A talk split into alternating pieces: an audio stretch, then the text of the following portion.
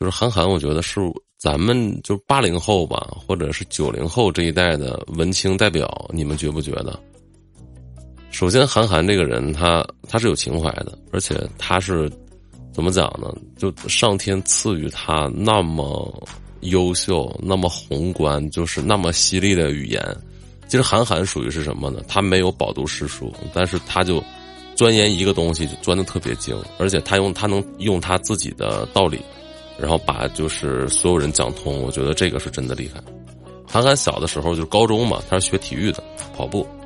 后来通过跑步上到了高中，在高中的时候呢，他有一篇作文叫《杯中窥人》，啊，就这个作文就封神了，毅然决然的就封神了。从此后面大家也知道了，韩韩寒选择了说，算了吧，我就退学了，然后赚稿费，三重门就有了。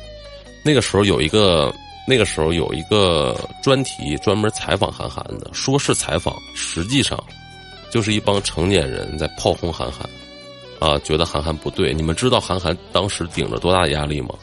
当时韩寒是自己一己之力跟当时的传统教育做抗衡啊。那么多成年人在劝他，但是韩寒，啊，你看年轻的这个面容以及倔强的眼神里，他知道他自己想干嘛，他知道自己他应该干嘛。这样的人他必须会成功。在他就十六七岁的时候，舌战群雄。真的，当时什么大学教授啊，然后一些有文化水平的这个，呃，当时算是阿姨吧，就这个水平的，啊，韩寒在那儿跟他们舌战群儒，而且回答的特别恰当，我觉得特别得体，好吗？现在这些人是不是都打脸了，是吧？韩寒当时其实你说那么年轻，顶着社会那么大的舆论压力，然后又当着我们这么多人的精神领袖，一直在前行。他后来毅然决然的选择了说，呃，去做赛车。韩寒的赛车事业是很牛逼的，大家当时就觉得，哎呀，这这能行吗？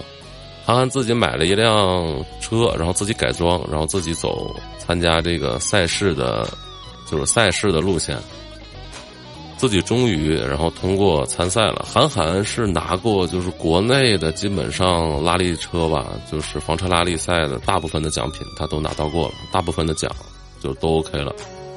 所以说，韩寒在这个赛车领域也是非常棒的。那么依依然就回过头来说哈，就韩寒的文学作品，就你们不觉得他对文学作品的这个犀利度，以及他的这个观点，是吧？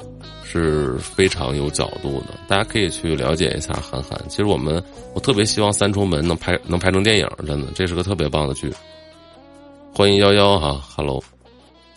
那么接下来我们说韩寒后面的这几部电影，然后他又跟他的好朋友徐浪，是当时这个代表中国在国外参加赛车拉力的这样的一个选手，能走向世界上的一个呃赛车手吧？徐浪，呃，好像韩寒好像近期又有一个剧吧，就是讲摩托车的那个，是不是？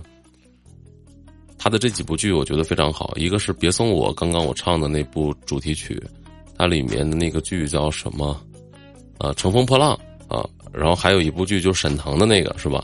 目前还有第三部剧，而且韩寒这个人，他打架非常厉害。他当时我记得他跟那个有一个大文豪的儿子，把大文豪给骂了，在微博上打架。当时那那那些作文我们全，就是我都看过。他跟大文豪打架，跟大文大文豪打完架之后，就大文豪的儿子来打架，把大文豪的儿子又给打了。陆陆续续好多人，然后舌战群儒，韩寒最后韩寒胜利了。他的文笔之犀利，然后落点以及着点，就是他的这个弹着点，我觉得是特别精准的啊，一击能击破你的心。韩寒也是一个特别棒的词作词作者啊，包括刚刚那个别送我和我们所听到的那个平淡日子里的刺是吧，都是非常棒的。希望韩寒可以扛着我们精神领袖大旗。